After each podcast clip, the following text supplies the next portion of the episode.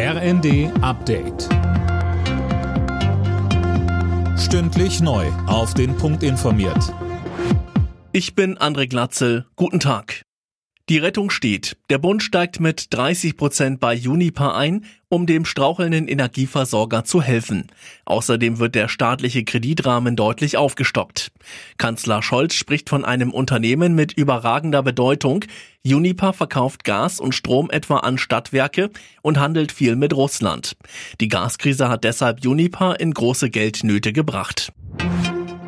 Neben dem Juniper-Rettungspaket hat Kanzler Scholz heute eine große Wohngeldreform angekündigt, wegen der hohen Energiepreise. Ab Anfang nächsten Jahres sollen mehr Haushalte profitieren und es soll eine Heizkostenpauschale quasi dauerhaft integriert werden, so Scholz. Ganz besonders sollen Rentner profitieren, aber nicht nur. Wir haben uns auch verpflichtet, in diesem Zusammenhang für die Studenten etwas zu tun und in ihrem Regime auch Heizkostenzuschüsse mit unterzubringen. Das wird jetzt im Einzelnen diskutiert und vorbereitet. In der Politik und bei den Sicherheitsbehörden wächst die Angst vor sozialen Spannungen, ausgelöst unter anderem durch die Preisexplosion und den drohenden Gasnotstand, aber auch die drohende nächste Corona-Welle. Einzelheiten von Anne Brauer. Bundesinnenministerin Faeser warnt im Spiegel, Demokratiefeinde warten nur darauf, Krisen zu missbrauchen, um Untergangsfantasien, Angst und Verunsicherung zu verbreiten.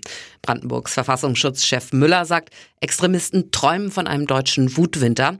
Und sein niedersächsischer Kollege Witthaut betont, das Sprachrohre der Anti-Corona-Protestbewegung teils nahtlos einen Themenwechsel vollzögen. Die Inhalte erschienen fast beliebig. Hauptsache, sie sind geeignet, Angst und Wut zu schüren. Die Einführung eines Organspenderegisters in Deutschland verzögert sich weiter. Eigentlich sollte es schon im März losgehen. Wie die Augsburger Allgemeine berichtet, wird nun ein Start Ende nächsten, Anfang übernächsten Jahres angepeilt. Grund sollen IT-Sicherheitsprobleme sein. Alle Nachrichten auf rnd.de